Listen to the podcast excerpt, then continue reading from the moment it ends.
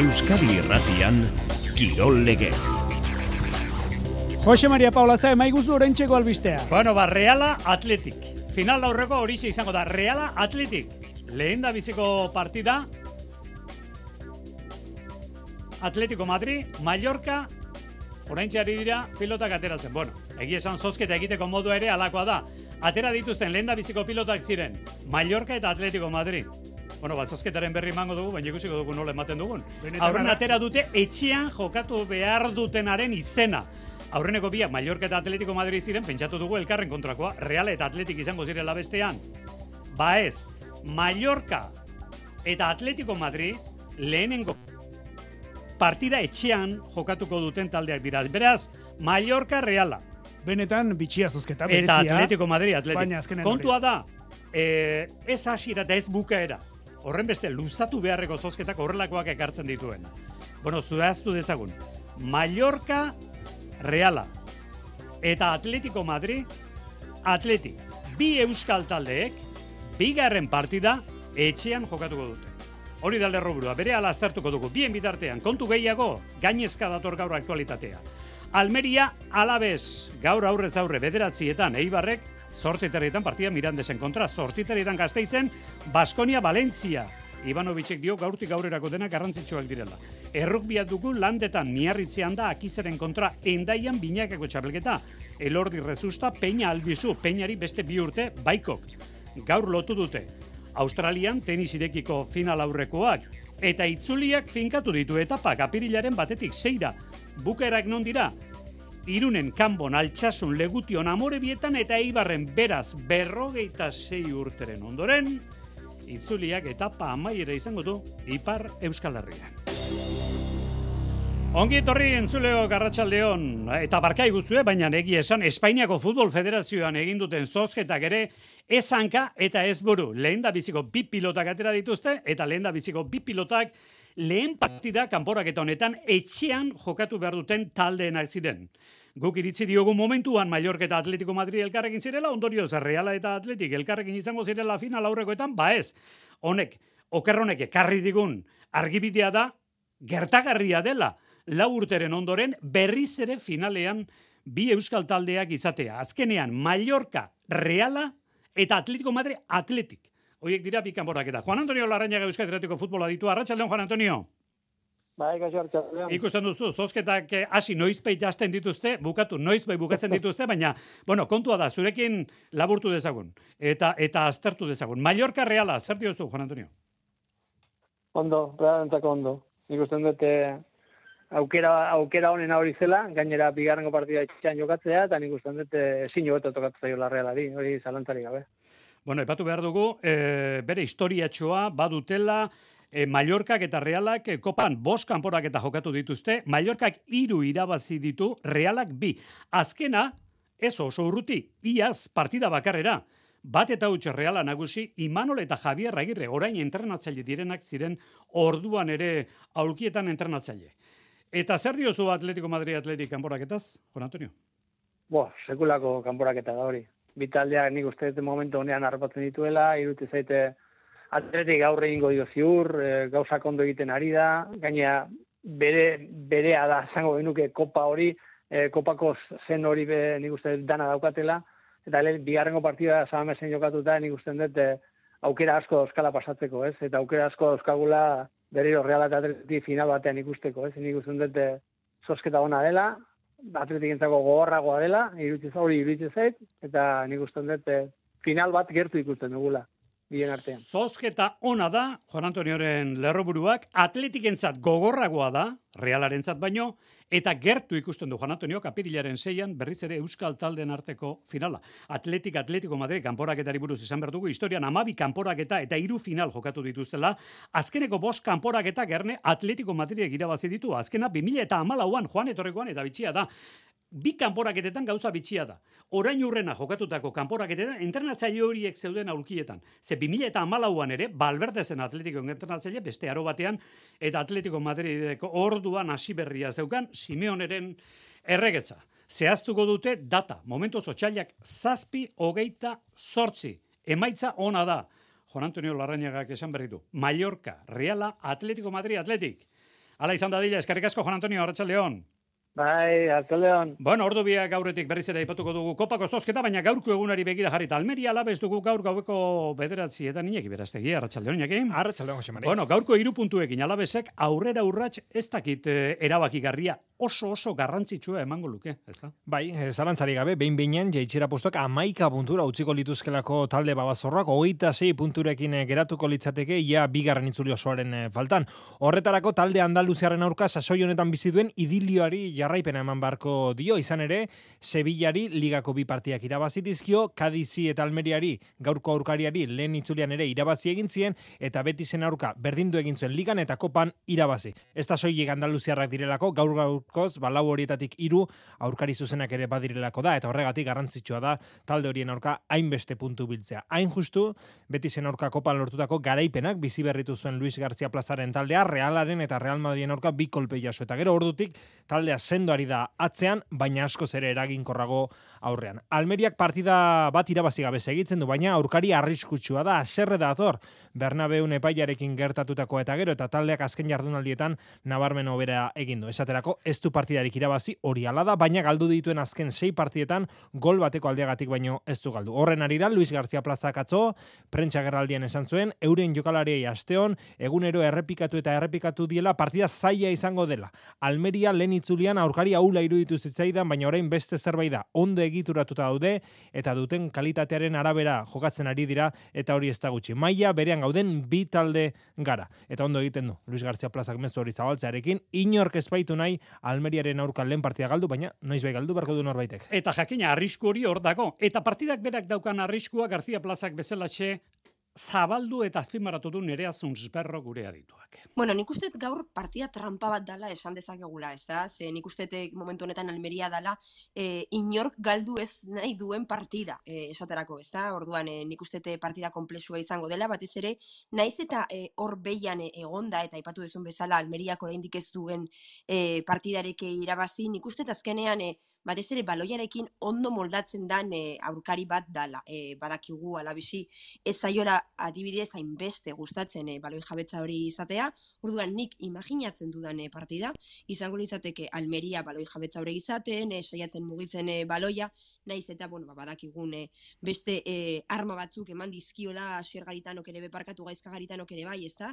E, batez ere horre baloi zuzenetan, e, ondo moldatzen da momentu honetan e, aurkari bat dala, baina nik imaginatzen dut, baloia izaten, eta labez saiatuko dala nolabait, bazkenean ba, transizio horretan, e, kontraeraso horretan e, ateratzen, eta ez dakit, e, gaur ikusiko dugun Kike Garzia, aukeratua azkeneko partiduetan, edo berriz ere samu ikusiko dugun amaikak horretan. Ba, bai, zalantzatako bat hori izan daiteke, ze berritasun gainerakoan, espero dugu gaur, jake? Ba, Afrikako ban dauden bueno eta apkar, eta min hartuta dagoen zedlar dira utxunea, beraz alde horretatik berritasunik ez, baina Garzia Plazak aurreratu zuen, titular izan den e, izan oiden jokalarietako batek, aulkitik hasiko duela neurketa, eta alba du ez duela zelairatuko. Garitan hori dagokenez, Jose Mari, azken urdur arte deialdirik ez, eh, jokalari asko zalantza baitira, baina badakiguna da, zigortuta dagoen Ramazani eta Luis Suarez, horiek bai ziur, ez direla gaur auriko, neurketa bederatzietan da, Power Horse Stadion eta epaia, hortizarias izango da, Almeria Labez. Hemen Euskadi Ratian jarraituko dugun partida, gaueko bederatzietan, ordurako hasite izango da, eta horri ere begiratua, Baskonia Valentzia Euroligako geite erugarren jardunaldiko partida, eta Theodor Teodoro joko antolatzaile estrainekoz gaur kantxan izateko moduan da, Xaber Murua. Baskoniak Valentzia aurkari zuzena jasoko du buesarenan, iluntzeko sortzi terdietan, arabarrek amabi garaipen dituzte, Valentziarrek bat gutxiego, bitaldeak emaitza bolada honean, Baskoniak Liga eta Euroliga kontuan izan da, azkeneko lau partiduak irabazi ditu arreskan, Valentziak berriz azkeneko irurak. Ezin esan, gaurkoa norketa erreza izango duenik etxeko taldeak, baina bai da aurkari egokia izan ere, Baskoniak azkeneko zazpi neurketak irabazi dizkio Valentziari, lehenengo itzulian La Fontetan, Valentzian larogeita lau eta larogeita emezortzi. Duzki Jovanovitzen taldean, debut egin dezake Jordan Ziodor, hogeita amala urteko joko antolatzaile estatu batu errak, Joseba Sánchez, askiboloi adituak, gurrian esan du, taldeari laguntzeko akarri dutela, ez du partidurik erabakiko, baina taldeak eskertuko du jokalari honen ekarpena. Aber nola moldatzen den berriro Euroligara, baina laguntzeko, eta hori da uste dut e, Tuskok nahi zuena, e, laguntzeko nahikoa izango da, hori ziur dago. Dusko Ivanovicek esan duenez, Valentzia Euroligako eta ACB Ligako talderik onenetakoa da, defentsa lan gogorra egiten duena, zail izango da irabaztea, Alex Mumbru, Valentzia taldeko entrenatzaileak adirazi du Baskoneri irabazteko bere taldeak jokoaren erritmoari eutxi barko diola.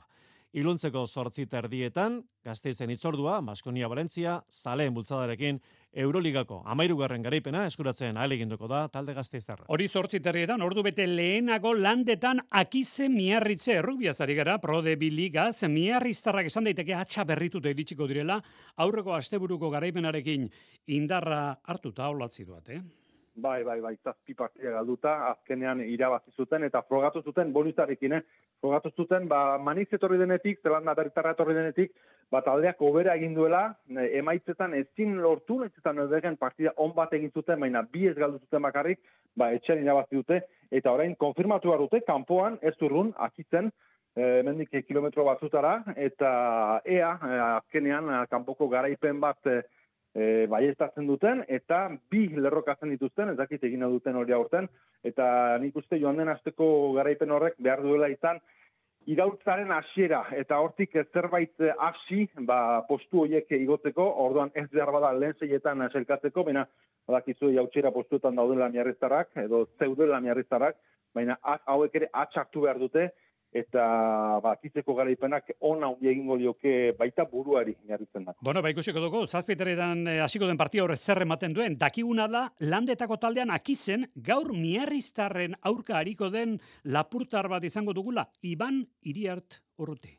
Bai, berezia, zelen eta be, nire lehen urtea dut uh, prode bi mailan, eta nuen uh, bortzaz pentsu egun batez uh, miarritzenen aurka harituko nintzenik, zenta txikidanik uh, eh, sustengatzen duen taldea da, edo taldea zen eganen dugu, eta bon, e, aritu nintzen jadanik horien aurka miagitzen aurten, eta irabazi ginuen, eta espero e, bergauza pasako dela, baina oso pozik e, horien kontra aritzea. Ordu biak laurden gutxi dira, hemen gabiltza potzuz potzu edo esango genuke gai batetik bestera, baina tengabe bueltatuz Espainiako futbol kopako final aurrekoen zozketara. Mallorca Reala, Atletico Madrid Atletik hori atera da bomboan. Gertagarria, berriro diogu aprilaren zeian berriz ere Euskaldunen arteko finala izatea Sevillan.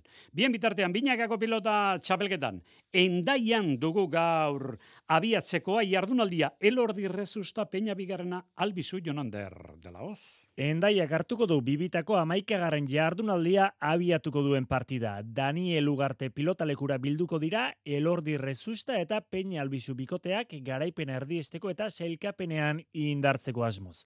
Azpekoak bosgarrenak dira bost punturekin eta puntu bat gutxiago dute baikokoek zeigarren koska. Hortaz, puntu garrantzitsu izango dute jokoan, bainat rezustaren arabera. Bai, importanti esango zen, bai honegati, bai ba, bueno, ondio eta igualatzera da pareja horrei bat artia mantentzeko, ero, ero handitzeko, baina, baina bueno, e, Mi gustu kalkulo ikonena norbeak irabaztia dala, e, horrek ematen dau lasaitxasuna. E, askotan baldin basaiz behira numeruei, askotan seinale txarra izaten da, e, bortxe larri zaiu zen seinale eta, eta importantia azten da irabaztia. Jonander albizu da norbait izategotan partidako berritasuna izan ere ataundarrak gainditu ditu eskuetako arazoak eta pres da lapurdiko pilotalekuan jokatzeko. Bai, atzore entrenatzen ginen, pareja eta entrenatu normalein on, ondo gantuatzen eskuk eta esan guzta ez. E, aste beten buelta mata lortuet, e, masagistan enda bueno, buelta batzuk inditugu, eta esan bueno, lan e, eharra indo eta aurrela saitzen duen.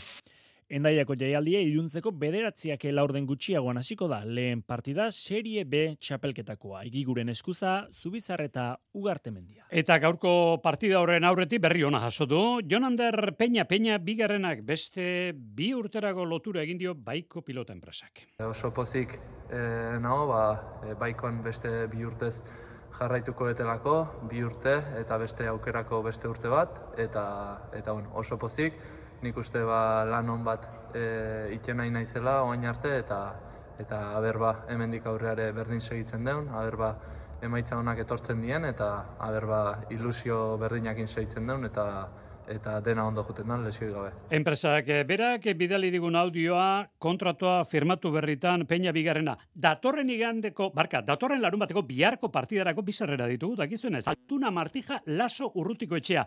Baina gure galdera, ez da urrutiko etxea hor tartean dela, aranguren tartean dela baizik. Binakako finala lau hauetatik Altuna Martija Laso Aranguren laukotenetatik zeintzuk jokatu dute noiz bait? Bueno, ba, jaso dugu sortaka da latza mezu eta hiru pilotari dira, lau hobetatik noizpeit binakago finala jokatu dutenak. Altuna, Martija eta Laso. Hemen da Joseina Etxeberria, arratsaldon da Egia, neure astean zehar programa egiten aritu naukenean iritsi egite dituan izenak, apao. Benetan, neure mezuen artean bapatean kirolariak eta, baina. Bueno, ba, esti, estimatuta eskerroneko agertu nahi dugu, ba, mezu soka. horiek bidaltzen dituzten lagunekiko, baina lagun bakarrak izango ditu bi sarrera biharko partio horretarako Altuna, Martija eta Laso. Hori zen erantzuna. Irurogeita amazazpi Wow! mezu dauzkagu bete-betean asmatu dutenak. Orain txaterako du zenbakia, Josena Etxeberriak. Batetik, irurogeita amazazpira. Bueno, barroko kontuetan, hain urte interesantea izan zen irurogeita amazazpia bera aukeratuko dugu. Mila beratzi urte irurogeita amazazpia. Irurogeita amazazpi aukeratu duzu. Bueno, ba, Ander Balerdi zelaia. Zorionak, zeuk eh, izango dituzu bi arrantxe bizarrera, bostak eta laurdenan hasiko da jaialdia, Bizkaia pelota lekuan. Estimaduta zegok. Igualmente, zorionak zaindu. Futbolean Eibar Mirandez ere aipatu nahi dugu Etxeberriak Bautista eta Korpas berriro taldekiden artean ditu, baina bederatzi zenbakiarekin aritzeko moduko beste jokalari bat ekarri dute. Eltsek kontratu eten dio eta hogeita amabost urterekin Eibarko jokalari da atzodanik Sergio León. Gaurko partida zortzi terrietan ipuruan Eibar Mirandez hause esan du Josebe Etxeberriak. partidu saia izango da, ez? Beraiek eh, talde eh, oso gazte badaukate, gero eta hobeto daude jokatzen eta eta bueno, datu bat eh, oso argia da, ez? Sortzi jardunaldi jarraian galdu gabe eta argi daukagu ba, partidun bat egin behar dugula irabasteko eta eta batez ere ba, bueno, jakinda beraien eh, erasoa nolakoa den, ez? Gaur zortzi terrietan partida hori ipuruan, e, beste euskal talde bat badugu maila honetan, e, beheko postuetan da, Amorebi eta azken postuan, laurak eta laurden aldera hasiko da biharko partida, Kartagenaren zelaian. Eta futbolean, e, zabalkunde eman behar dugu gai honi baita ere, osasunak gaur berri eman du, Nacho Vidal eskuine galeko jokalaria, utzita Mallorcara duela, beraz gerta daiteke, Mallorca Reala, kopako kanporak eta horretan aritzea Nacho Vidal. Eta bestetik, Europan beste konturik ez dago gaur futbolean, Jürgen Klopp, Liverpool taldeko entrenatzaile Alemania arrakastatxoak esan baitu, denboraldia bukatutakoan kitxo ez duela Liverpool taldean jarraituko. Eusko Jaurlaritzak enpresei laguntza emango die 20hogeita lauko enpresentzako laguntza plan berriarekin, Euskal Ekonomiaren motorrarentzat. Laurogei programa eta seireun milioi euro baino gehiago laguntzetan.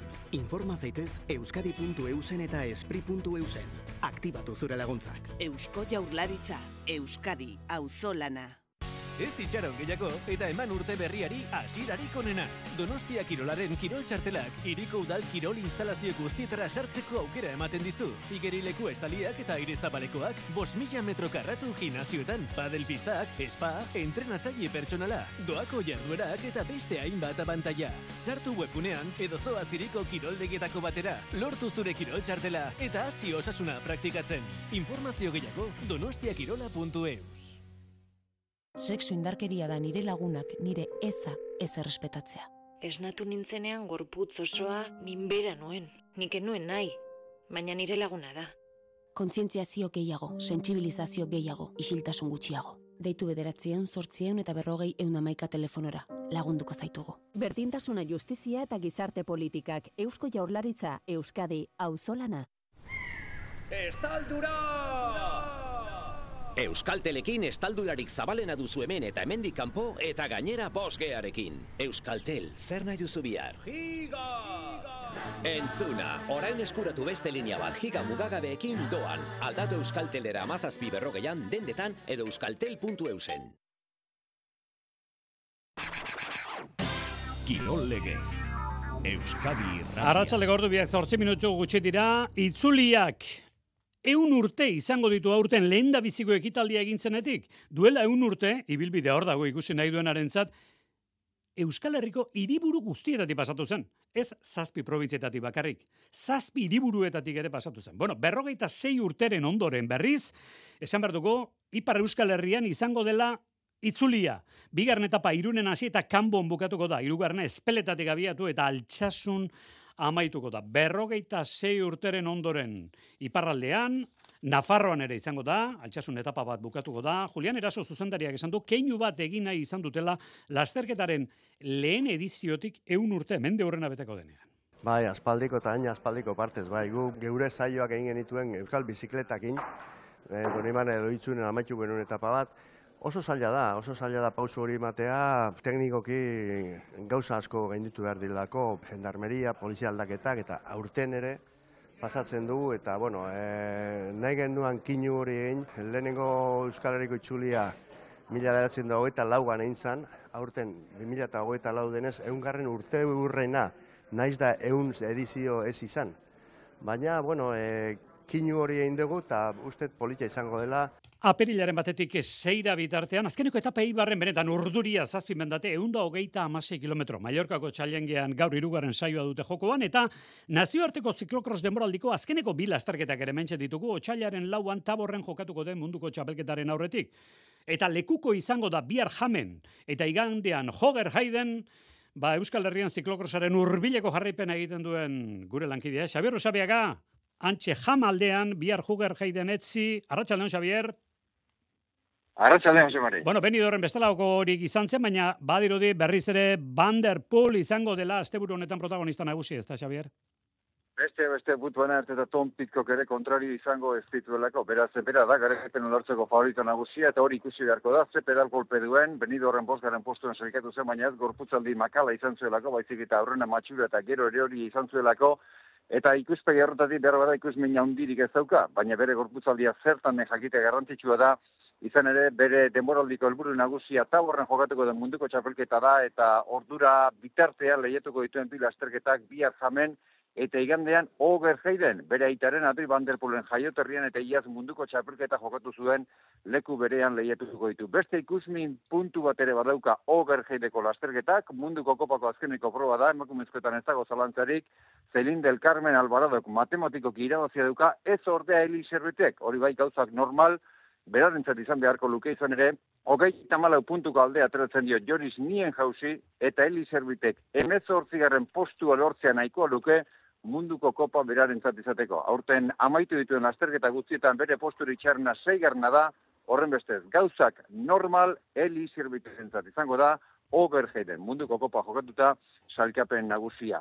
Eguzkitzu eta argi hemengo eguraldia, bihar eta eguraldi hobea mana dago, hori bai eguzkiak ez dauka bate indarrik, bederatzi graduko temperatura eta izeleko denez. Aizea jotzen duenean, ezur muineteraino hotza sartzeko moduko eguraldia. Baina seguru gaude gustoko lekuan aldapari gestenez hartuko duela gozatu Xabier Usabiagak eta astelenean eskatuko dugu eskutitza astebuker honetan jamen eta Hoger Hayden ikusitakotik. Eskarrik asko ondo ibili Xabier. Asteburuan. Herrikirol aktualitatean sokatirak aurre hartu dira asteburu honetan gainerako ekitaldia izergatik. Bueno, badatorren otsailaren 8tik aurrera goma gaineko munduko txapelketa izango dugulako Suedian. Asteburu honetan bi arrain justu Euskadiko txapelketa bi pixutan Jonan Derdelaoz. Munduko sokatira txapelketa begiz jota dutela Euskal Herriko goma gaineko finalak jokatuko dituzte bihar gizonezkoen bosteun eta irurogei eta emakumezkoen bosteun kiloetako pixuetan. Etxeko lanak egin dituzte Suediara abiatu aurretik. Bosteun eta irurogeiko tiraldietan sei talde hariko dira pobeseko jaialdian. Beti gazte, abadino, ibarra napurrak, txantre eta zureide. Bosteun kiloetan berriz, Ibarra, txantre amaiur, badaiotz, abadino eta beti gazte. Enjuistu bere, esne mamitan daude lesakarrak garaipenak bata bestearen atzetik kateatzen. Joan zen aste uruan esaterako, bi txapela eskuratu zituzten. Igandean berriz, e, hogeita urte zazpikoen txapelketa jokatuko dute berri ozarren. Gainontzean, bi arretzitan egingo dituzte Euskal Herriko zaldi proben txapelketak aulestin. E, lehen egunean, kintopekoak, belaustegiren, txoriren eta gartzi alaben parte hartzearekin. Azken horiek plazan izango dira urrengo egunean ere, maila nagusiko leian, nabarniz eta enkarterri turf powerrekin batera. Jaialdiak iluntzeko zortzietan eta arratsaldeko seietan hasiko dira urren ezun. Bueno, eta errematea futbolarekin, Mallorca Reala entzuleok, Atletico Madrid Atletik. Hoiek dira final aurrekoak. Joaneko partidak, itzulikoak beraz, anuetan eta San Mamesen. Bueno, esate baterako Imanolek, izketa gai izan bartzuen, Zer esan aldu? Kanporak eta, Xavier? Serio eta zur, Imanol, ez du itzein nahi izan, biharko kopako do, kopako partio horretaz, bai ordea, ligako neorketaz. Alegia, raioren kontrako partio du lehentasuna, kopa egiteko, Mallorcaren kontrako kopako kanporaketa hitz egiteko, izango da, astia. Momentuz, raio. E, egongo da denbora, e, kopa hitz egiteko. Esan dugunez, bihar ligako neurketa nuetan, orentxe izpide izan du imanolek neurketa hori, raio baikano bisietari, arratsaldoko urdubietan donostian. Atzen dituzu raion, raiokon jokalariak eta lerro guztietan jokalari ona bikaina dauzka, eh? Egaletatik hasita bi zentrala onak, e, gero e, barruko jokalariak kalitate handikoak eta bai estremoak eta bai e, erasoan, puntan, eh, jokalariak, trebeak, onak, askarrak, kalitate handikoak, egia zen, eh, beti Franciscoren taldeak e, gogorra dia eta bilarko partidua ere gogorra izango da. Jarraitzaileen zalen laguntza eskatu du imanonek. Eskaera egin, e, Bilarreale e, berriro ere bete egin behar dela, bete eta gainetikan indarra izugarria taldeari eman zati beharra daukagu. Eta, bueno, E, bilarko e, eskaera e, hori da. E, bilar, nire ustez, e, gure bihotza saletuak izan berute. Hogeita hiru jokalari zerrendan, Javi Galan, realak lotu duen jokalari Andaluziarra jokatzeko prez dago, deialdean dago, Odriozola ere bai, aritze lustondo ez, Mikel Merino ere ez, txartel pilakatatik. Tenisean Australian Sinerrek bidetik endu du Djokovic, eta Sinerrek jokatuko du, Siner italiarra da, Janik Siner, hogeita bi urte, gizonezkoen finala, noren kontra ba partia luze doa Medvedev Errusiarraren eta ez bere Alemaniarraren kontra bi eta hau jaurreratu da ez bere, baina Medvedev gauza izan da bina berdintzeko. Beraz, momentu honetan bosgarren setera doaz. Eskubaloian, Europako txapelketan, Danimarka Alemania eta Frantzia Suedia dira final aurrekoak, baina final aurrekoak badakizue, beste final aurreko batzuk dira gaur arretatxu jarri gaituztenak. Espainiako futbol kopakoak gizonezkoetan otxailak zazpi hogeita zortzi. Gertagarria da Euskaldunen arteko finala. Gertagarria da bietako bat izatea. Gertagarria da bakar bat ere zegotea hmm. dena da posible. Mallorca Reala. La kanporaketa bat, bigarren partida donostian beraz, Atletico Madrid, Atletik, bigarren partida. Eguneko albistetako bat izango dena, Jose Mari. Eguneko albistetako bat, gero arte, arratsalde.